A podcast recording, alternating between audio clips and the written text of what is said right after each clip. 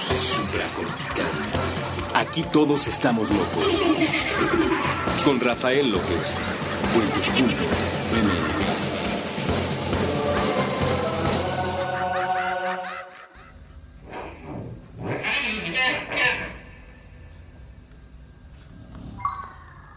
Bienvenidos a Supracortical, yo soy el doctor Rafa López, soy médico cirujano por la Universidad La Salle, soy psiquiatra por la UNAM y consultor y comunicador en semiología de la vida cotidiana. El día de hoy estamos platicando sobre un tema muy interesante que es si nuestra madre puede heredarnos sus traumas desde antes de nacer.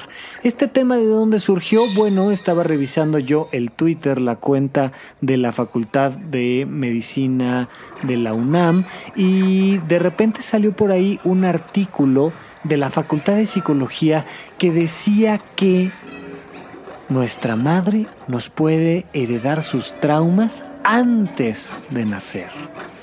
Y leí el artículo, me pareció muy interesante, pero ah, no me gustó para nada la forma en la que estaba redactado y entonces comentaba yo que que sí, que estoy totalmente de acuerdo, que efectivamente nuestra madre nos hereda sus traumas antes de nacer, pero que no estaba de acuerdo en la forma porque nos da esta sensación como de tragedia que no podemos solucionar. Nuestra mamá que no ha resuelto sus traumas, nos traumó para toda la vida y nos tatuó una lágrima de tristeza con la que cargaremos por siempre, porque cuando estábamos en su útero, ella sufría o lloraba o tenía miedos y entonces son como cosas muy melodramáticas, ¿saben? No, no tiene mucho sentido que le demos esa forma a la estructura de los traumas sin útero. ¿Puede suceder? Sí, claro, por supuesto que puede suceder y lo voy a ir explicando a lo largo del episodio del día de hoy, pero sobre todo quiero que quede claro que si bien eso va a determinar mucho de quiénes somos, no nos condena y tampoco nos permite condenar a nuestra madre por los traumas que tenemos en nuestra actualidad o por cualquier estructura psicológica en la que estamos eh, sometidos. Vamos a entender una cosa. No hay un punto específico donde un ser humano se forme. Es un continuum que va de la célula a la célula y de la estructura a la estructura. Imagínate tú dos células por separado, un espermatozoide y un óvulo, que de repente se conforman. A ver, antes de que el espermatozoide atraviese la barrera del útero, ¿Hay una persona ahí o no? Evidentemente no. Son dos células, un espermatozoide y un óvulo. No son persona. Bien. Una vez que ya el esperma perdió su cola y se metió al núcleo del óvulo, ¿ya hay una persona? Híjole, no, porque todavía no hay un intercambio genético entre esas dos células. Ok, bueno, ya hubo el intercambio genético, ya tienes una célula fecundada, un óvulo fecundado. ¿Ya hay una persona? No. No tiene ojos, no tiene piernas, no tiene autoestima, no tiene irritabilidad, no tiene tristeza, no tiene historia, no tiene un sistema de valores, no tienes una persona. Pero al mismo tiempo sí ya tienes las bases necesarias. De hecho, si te das cuenta, esas bases ya estaban listas desde antes de que se juntaran las dos células, solo que ahora ya están juntas en una. Y poco a poco vamos viendo que esa célula se va convirtiendo en una gelatina celular. Imagínate así una gelatina de células. Bueno, ese eras tú.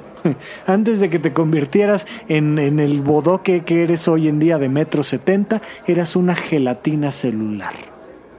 ¿Esa gelatina ya es una persona? Pues mira, desde una perspectiva jurídica en la Ciudad de México, en nuestro mundo actual, no lo es. Tan no lo es que puedes abortar sin ninguna consecuencia. A ver si un día platicamos un poquito del el aborto desde la perspectiva moral, psicológica, filosófica, ética, espiritual. Pero ahorita no va a ser el momento. Lo único que te quiero decir es que como ahí todavía no hay una persona, nuestras leyes dicen que podemos abortar.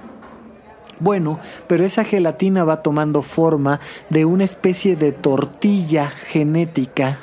Imagínate tú una tortilla que enrollas y conviertes en un taquito genético.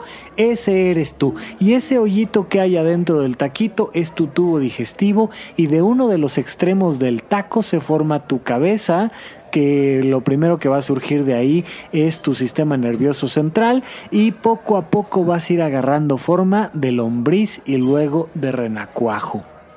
¿Ya hay una persona ahí? Mm, pues un poquito más, pero todavía no. Ok.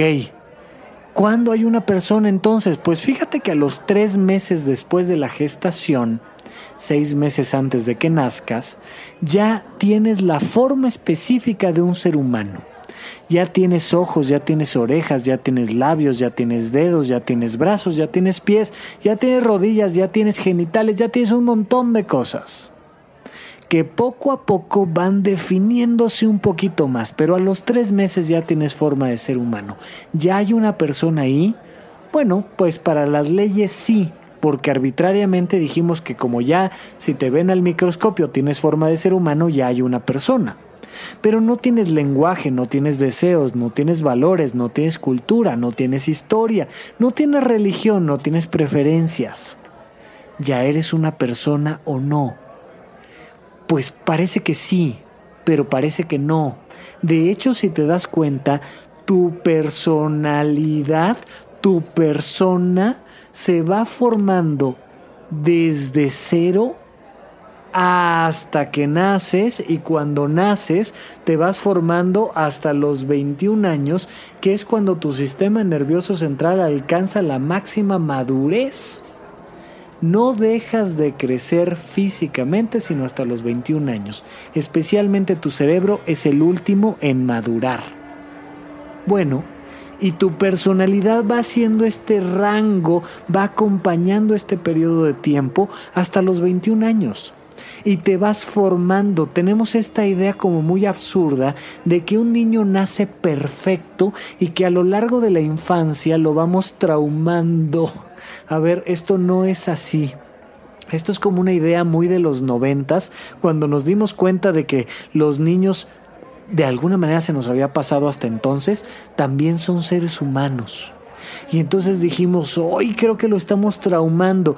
Y entonces caímos en un extremo que, proviene por ahí de la estructura eh, moral de los 90 de no vayas a traumar a tu hijo, no le vayas a gritar, no le vayas a pegar, no le vayas a regañar, no le vayas a quitar las cosas feas, no le vayas a prohibir creerse Superman, no le vayas a impedir darse besos con sus amiguitos, no le digas qué hacer, no lo regañes, no lo obligues a dormirse tarde, a dormirse temprano, no sé qué, taca, taca, no le vayas a quitar la mamila, no le vayas a quitar el chupón, porque lo traumas.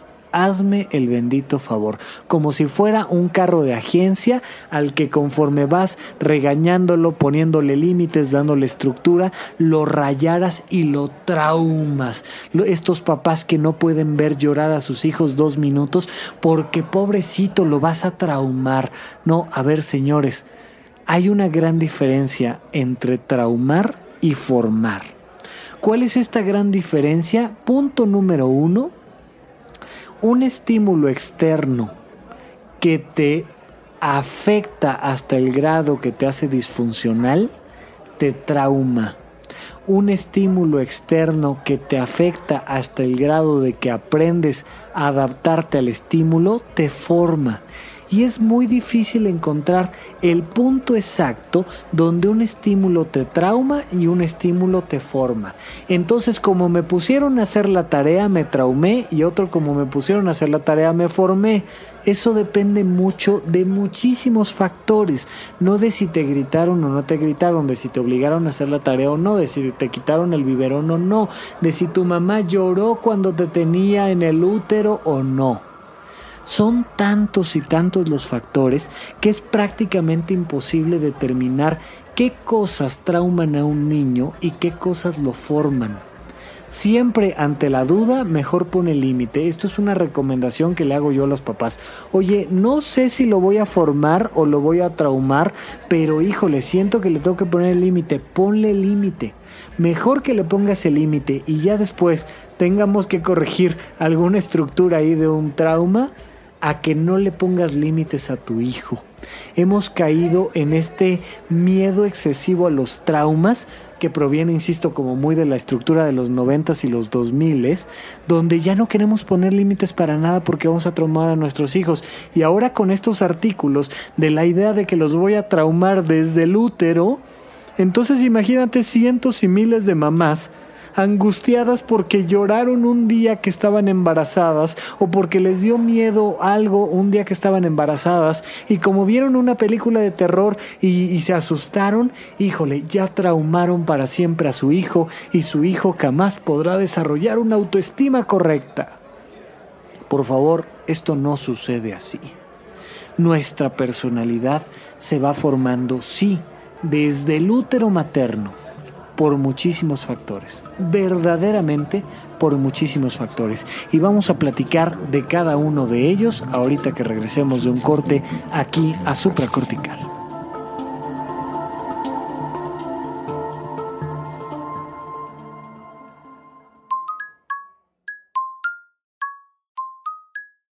Nos imaginamos que el espacio-tiempo inmaterial donde se encuentran las piezas auditivas de puentes es un pizarrón con mensajes a la vista de todos y aquí tendríamos una idea diseñada para colgar de él.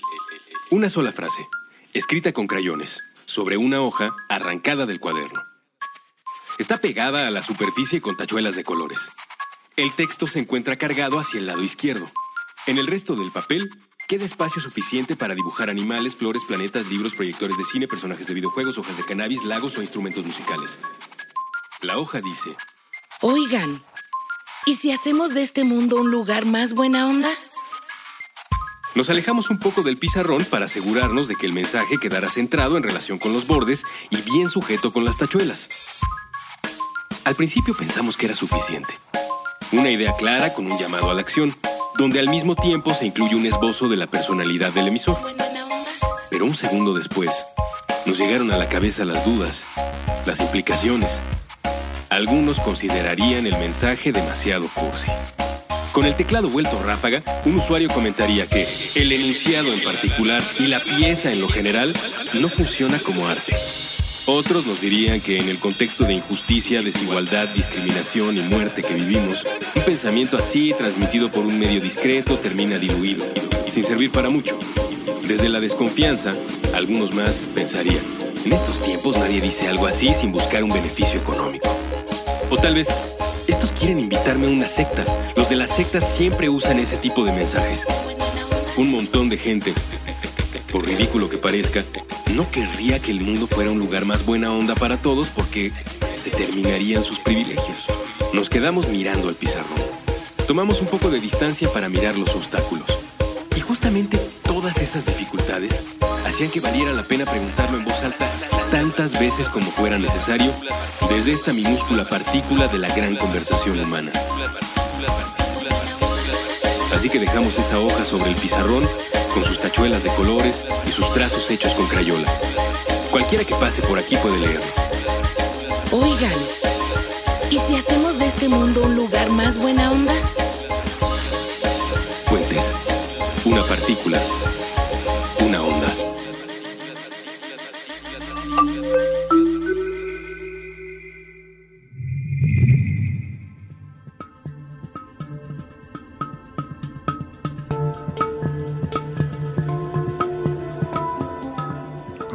regreso con ustedes aquí en Supra Cortical. Yo sigo siendo Rafa López y el día de hoy me di a la tarea de hacer la introducción del segundo bloque, mucho más corto que de lo que acostumbro normalmente.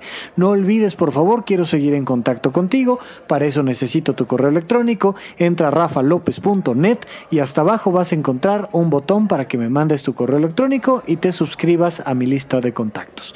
¿Quieres mandarme un mensaje directo? Que se los agradezco siempre con el alma. Escríbeme un correo a contacto arroba o también me puedes seguir en Twitter en arroba rafarufus, la primera R con mayúscula y luego doble R en medio. Ya, hasta ahí la introducción del segundo bloque y continuemos con este tema tan interesante del día de hoy. Entonces, todos los estímulos externos de tu vida, desde la concepción hasta la muerte, tienen un impacto en tu psicología. Todos. Imagínate tú el impacto que tuvo en psicología cuando Donald Trump subió al poder.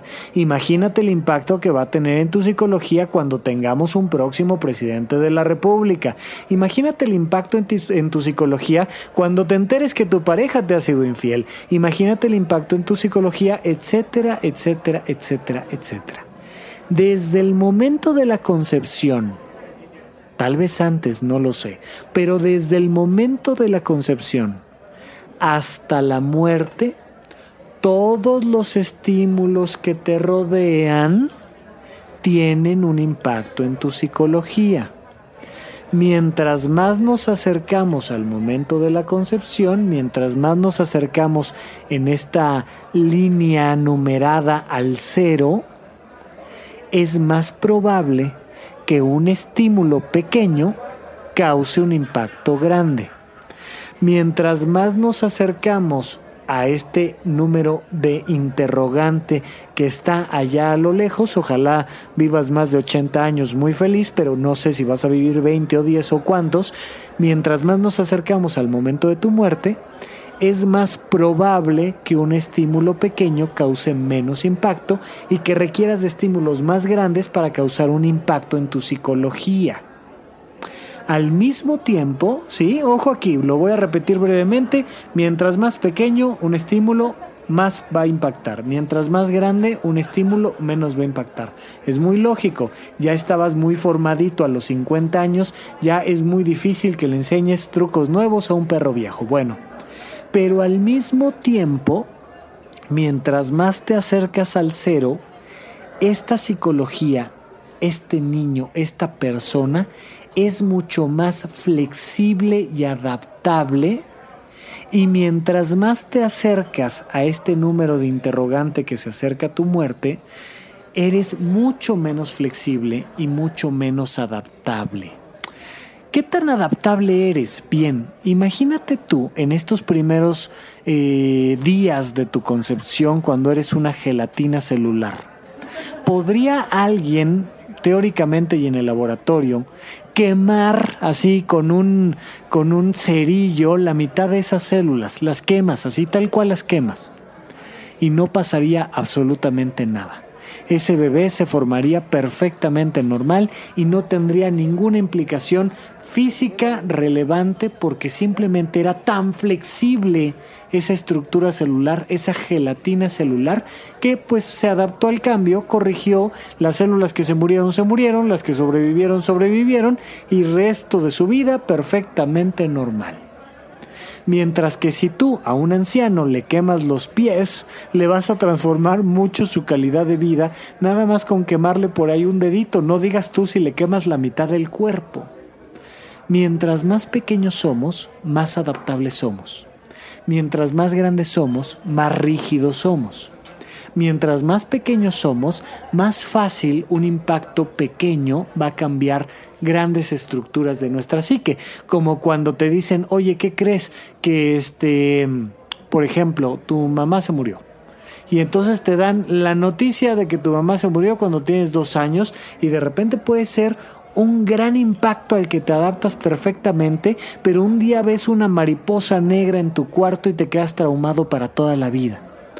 No hay manera de saber si un estímulo pequeño va a causar un gran impacto o un estímulo grande va a causar una gran adaptación depende de cada persona y depende de circunstancias muy específicas. Básicamente vamos a encontrar dos factores que van a modificar la estructura psicológica de un ser humano en el útero materno.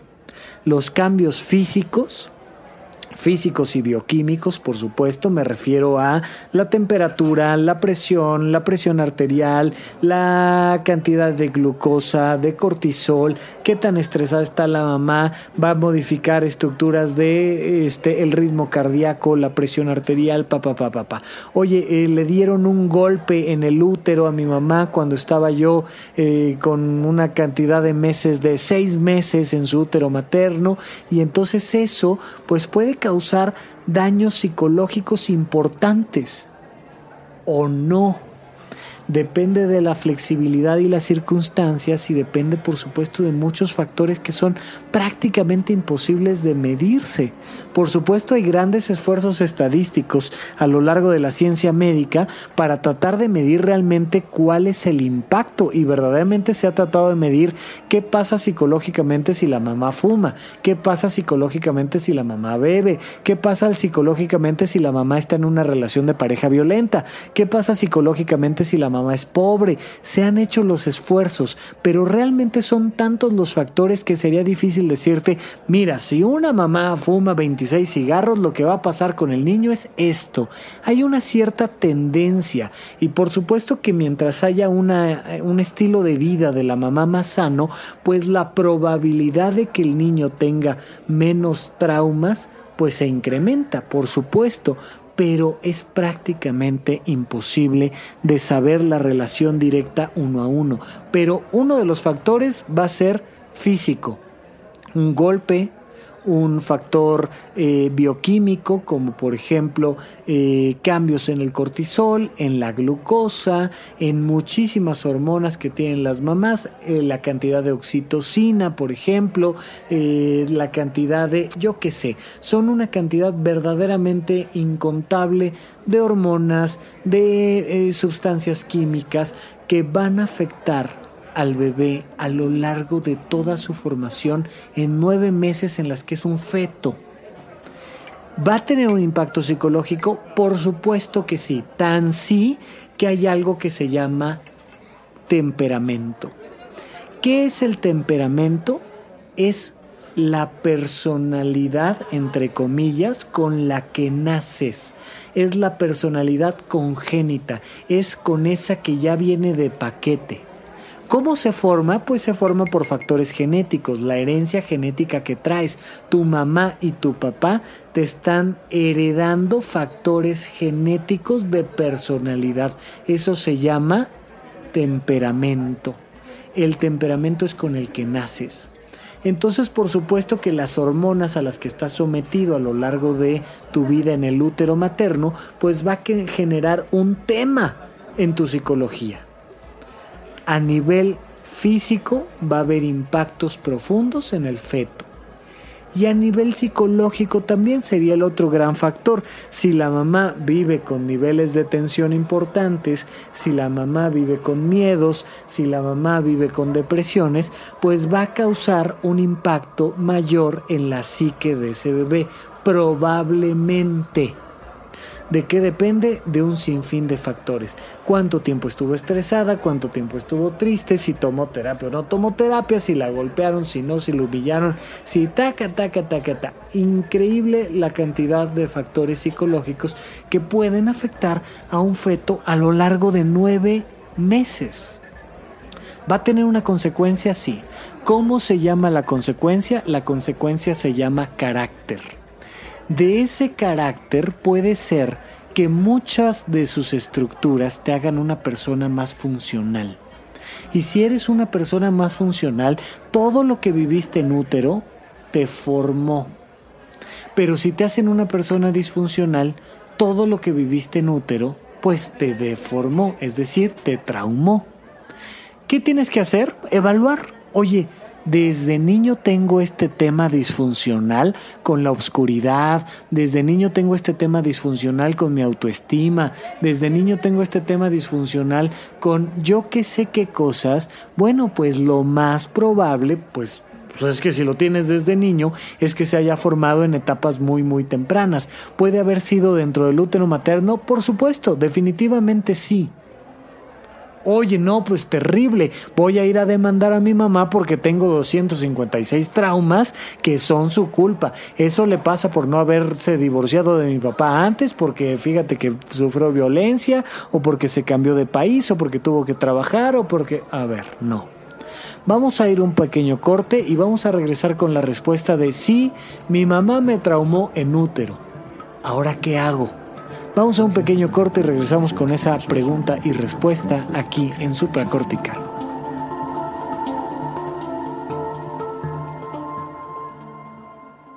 Derecho Remix. Divulgación jurídica para quienes saben reír. Con Gonzalo Sánchez de Tagle, Ixchel Cisneros y Miguel Pulido.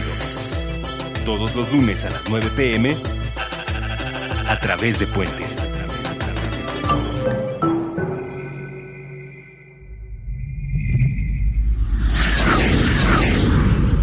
Intercambios horizontales. Puentes. La voz de la calle. Un programa callejero hecho por valedores. por valedores. Nuevo episodio todos los domingos a partir de la 1 pm. La voz de la calle. Este programa fue publicado originalmente en mivaledor.com.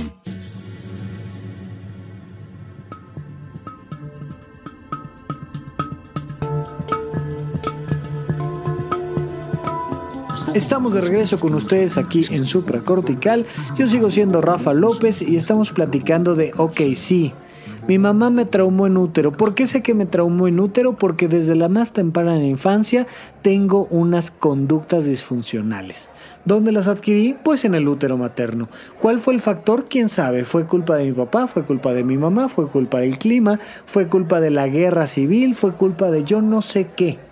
Pero mientras me estaba formando en el útero, tuve un proceso externo que me llevó a una disfunción y entonces me traumó. Oye, no, tuve un proceso externo que me formó, me generó valor, me generó entusiasmo, me generó confianza. Ah, maravilloso, pues esos fenómenos externos, como la guerra, el estrés o lo que sea que haya sido, te formó lo más probable es que una mamá que esté más bien tranquila, bien alimentada, pues tenga hijos más seguros. Sí, sí es más probable, pero no necesariamente uno a uno. Eso creo que ya quedó bastante claro.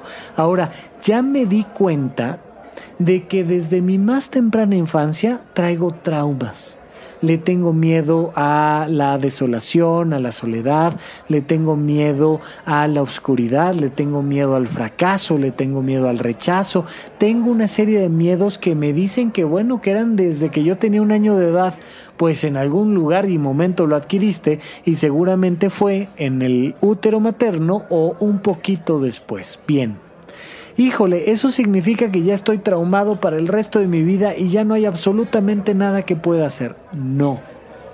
Aquí viene un elemento crucial. De los 21 años para atrás, échale la culpa a quien quieras. A tu papá, a tu mamá, al clima, a la política, a las crisis económicas, a Donald Trump, a quien me quieras decir. De los 21 años para atrás, es tema de tu entorno. Si ya tienes más de 21 años, es tu responsabilidad trabajar para resolver tus propios traumas. Oye, pero es que si mi mamá no me hubiera gritado, si mi mamá no me hubiera dicho, si mi mamá no me hubiera obligado, si mi mamá me hubiera entendido, sí. De los 21 para atrás lo que quieras. De los 21 para adelante tienes que trabajar en eso.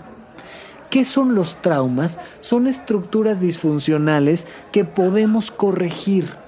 ¿Cómo las podemos corregir? Punto número uno, identificándolas. Jamás, jamás, jamás, jamás vas a resolver un trauma si no lo identificas. Hay muchísimas personas que hacen que la Virgen les habla y entonces nunca se dan la oportunidad de voltear a ver sus traumas. ¿Qué me hace sufrir? ¿Qué me enoja? ¿Qué me entristece? ¿Qué me da ansiedad? Ah, bueno, esos son tus traumas. Si te das cuenta, normalmente tienes una serie de cosas, circunstancias que siempre te hacen sufrir. Es que a mí siempre me hace sufrir que no me pelen, es que siempre me hace sufrir que me mientan, es que siempre me hace sufrir que no me tomen en cuenta. Hay una serie de cosas que siempre te hacen sufrir. Bueno, esos son tus traumas. Es indistinto si los adquiriste en el útero materno o los adquiriste a los 5 años de edad o los adquiriste a los 20 años de edad. Tienes más de 21 años, resuélvelos. Punto. No importa si los adquiriste cuándo y en dónde, resuélvelos. Para resolverlos, punto número uno, identifica tu trauma. Si no identificas el trauma, nunca lo vas a resolver. Oye, Rafa, ¿y cómo lo identifico? Observa tus emociones. Si sientes tristeza, enojo, si sientes angustia, si sientes miedo, si sientes indecisión hasta un punto que afecta tu vida y no te permite ser una persona funcional, si te está causando conflictos de pareja, laborales, pues eso es un trauma, punto. No es que haya personas con trauma y habemos otras personas completamente normales y no, no, no, no, no, no. Todos tenemos nuestros traumas, todos tenemos nuestras estructuras disfuncionales que tenemos que ir trabajando todo el tiempo. Punto número uno, identifícalos a través de la emoción y de la disfunción. Esas cosas que te hacen sentir mal y que te complican la vida son tus traumas. Punto número dos, trata de encontrar el origen de esos traumas para comprender que ya pasó. Es que cuando yo era pequeño mi papá nunca me volteaba a ver. Ok, sí, pero ya no eres pequeño y ya puedes ir y reclamarle a tu papá o simplemente comprender que no pasa nada si tu papá no te pela. Oye, es que mi papá no me reconoce, pues no te reconoce ya, ¿qué hacemos? ¿Tiene usted más de 21 años? Acéptelo, comprenda que ya es usted un adulto y ya pasó.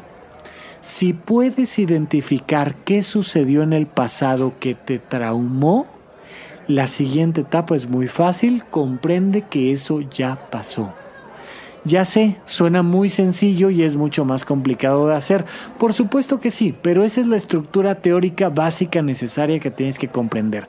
Identifica el trauma, Trata de darte cuenta de cuándo se formó ese trauma. Se formó cuando mi mejor amiga me traicionó en la primaria. Se formó cuando mi primer novio me puso el cuerno. Se formó cuando mi papá me dijo que él preferiría haber tenido una niña. Ah, bueno, ok. Ahí se formó perfecto. Comprende que ya pasó y que eres un adulto y que no pasa nada que hoy en día estás bien y que eso ya pasó. Eso en la estructura del budismo se llama perdonar. ¿Qué es perdonar? Es liberarte del pasado comprendiendo que ya pasó. Es una estructura psicológica. Simplemente comprendes que ya pasó. Mira, hazme un favor. Recuerda una ocasión que hayas sufrido mucho y que ya hoy en día más bien te tenga absolutamente sin cuidado oye, la vez que mi este, mejor amigo me, me, me, traicionó y se robó mi balón. Y, ajá, sí, pero mira, la verdad es que ya hoy me, acuerdo hasta me da risa, ya después lo resolvimos, me da lo mismo. Y date cuenta cómo tienes esa capacidad de perdonar, esa capacidad de comprender que el, que el, que el pasado quedó atrás. Oye, pues sí, era mi mejor amigo y luego me traicionó y ya no volvió a hablar jamás con él. O mi papá este, me regañó horrible y me mentó la madre y no sé qué. Pero ya pasó. Es más, ya ese mejor amigo o incluso a mi papá ya ni los veo. La vida cambió y simplemente ya no forman parte de mi existencia y ya pasó. Si logras identificar cuándo se formó tu trauma, comprende que ese evento ya terminó y no sucedió absolutamente nada. Estás en la vida actual y tienes los elementos necesarios para resolver tu vida actual. Punto. Oye, pero es que no me acuerdo cuándo se generó mi trauma porque se generó en útero. Resulta que en útero se generó mi trauma los tres meses después de la concepción y fue cuando mi papá le gritó a mi mamá, mi mamá ya ni se acuerda de eso y yo me quedé con un tema de autoestima desde el útero materno y no me acuerdo. Simplemente no voy a tener la capacidad mental de explorar mi vida dentro del útero. ¿Y ahora qué hago? tengo este trauma. De lo que sí me doy cuenta es del trauma. Me doy cuenta de que tengo un tema de autoestima y me doy cuenta de que soy muy susceptible a que se burlen de mi manera de vestir, por ejemplo. No sé cuándo se formó, resulta que se formó un útero, pero no tengo la más remota idea de que así fue y no por tanto no lo puedo liberar con la primera fórmula que dijimos. Bueno, perfecto, entonces ahora vamos a resolverlo en el presente. Exponte con mucho cuidado, pero exponte a los miedos presentes. ¿Le tienes muchísimo miedo a que se burlen de ti por tu manera de vestir? Un día propositivamente vístete de manera ridícula. Le tienes un terror a llegar tarde porque te hace sentir súper irresponsable. Un día de manera propositiva llega tarde y comprende que no pasa nada. Y practícalo. ¿Le tienes miedo a que tu pareja te ponga el cuerno? Imagínate todos los días, aunque no lo esté haciendo, que sí, que ya te puso el cuerno y que puedes ser perfectamente feliz aunque tu pareja te ponga el cuerno. Tienes que exponerte a los miedos que traes puestos. No importa si te acuerdas o no de cuándo se formaron. Se pudieron haber formado a los dos meses de gestación, me da exactamente igual. Exponte a aquello a lo que le tienes miedo, a estos miedos imaginarios. Por favor, no te vayas a exponer a un miedo real. Ah, yo le tengo miedo a que me atropelle un camión en el periférico y entonces me voy a exponer. No, no, no, no, no, no, no, no, no. A ver, exponte a tus miedos imaginarios. Al miedo al rechazo, al miedo al fracaso, al miedo a, eh, qué sé yo, a la pobreza el miedo a la soltería, no sé a qué. Pero trata, sin lastimar tus estructuras sociales, de exponerte esos miedos y resolverlos. Entonces, punto número uno, identifica el trauma. Punto número dos, ¿sabes dónde se generó ese trauma? Recuérdalo y luego déjalo atrás no es que se te vaya a olvidar en el sentido de que se te borre de la memoria, se te va a olvidar en el sentido de que comprendes que ya pasó. Punto número 3. Sea que te acuerdas o no dónde se formó ese trauma, Simple y sencillamente exponte estos miedos imaginarios y practica todos los días, todos los días, todos los días, hasta que dejes de tener ese trauma, hasta que dejes de responder ante un pequeño estímulo con un gran coraje o con una gran tristeza o con una gran ansiedad. Y en ese momento estás resolviendo tus traumas inútero y todos los demás todo lo que nos sucede en el útero y en el resto de nuestra vida va a marcar nuestra existencia. No hay por qué tenerle miedo todo, desde el momento cero de nuestra vida hasta el último instante. Mientras más, cercamos, mientras, mientras más nos acercamos al momento del nacimiento, podemos estar seguros de que un estímulo pequeño puede causar grandes impactos, pero al mismo tiempo de que somos muy flexibles para adaptarnos. Mientras más nos acercamos al momento de nuestra muerte, podemos estar seguros de que vamos a resistir mucho más fácilmente los estímulos externos, pero al mismo tiempo que el día que algo nos rompe, nos va romper mucho más fácil porque tenemos menos flexibilidad. Entonces es un estire y afloje de un lado y del otro y no hay que tenerle miedo. Oye, tengo un trauma, sí, como todas las personas en el planeta Tierra, por eso insisto, aquí todos estamos locos. ¿Qué hay que hacer? Identificar el trauma, olvidarlo si reconozco el evento que me lo generó y tres, exponerme a mis miedos imaginarios. Hasta aquí nuestro episodio del día de hoy. Espero no haber sido demasiado confuso en este tema o demasiado aburrido. Por favor, recomiéndeme, eh, temas que quieran ustedes escuchar y seguimos en contacto aquí con ustedes en Supracortical.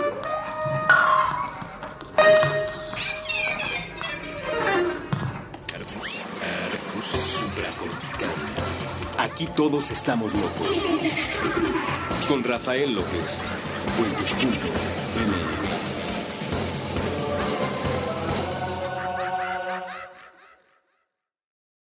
¿No se merece tu familia lo mejor? Entonces, ¿por qué no los mejores huevos? Ahora, Egglands Best están disponibles en deliciosas opciones. Huevos clásicos, de gallina libre de jaula y orgánicos de Egglands, que ofrecen un sabor más delicioso y fresco de granja que le encantará a tu familia. En comparación con los huevos ordinarios, Egglands Best contiene la mejor nutrición como 6 veces más vitamina D, 10 veces más vitamina E y el doble de omega 3 y B12. Solo Egglands Best. Mejor sabor, mejor nutrición, mejores huevos. Visita egglandsbest.com para más información.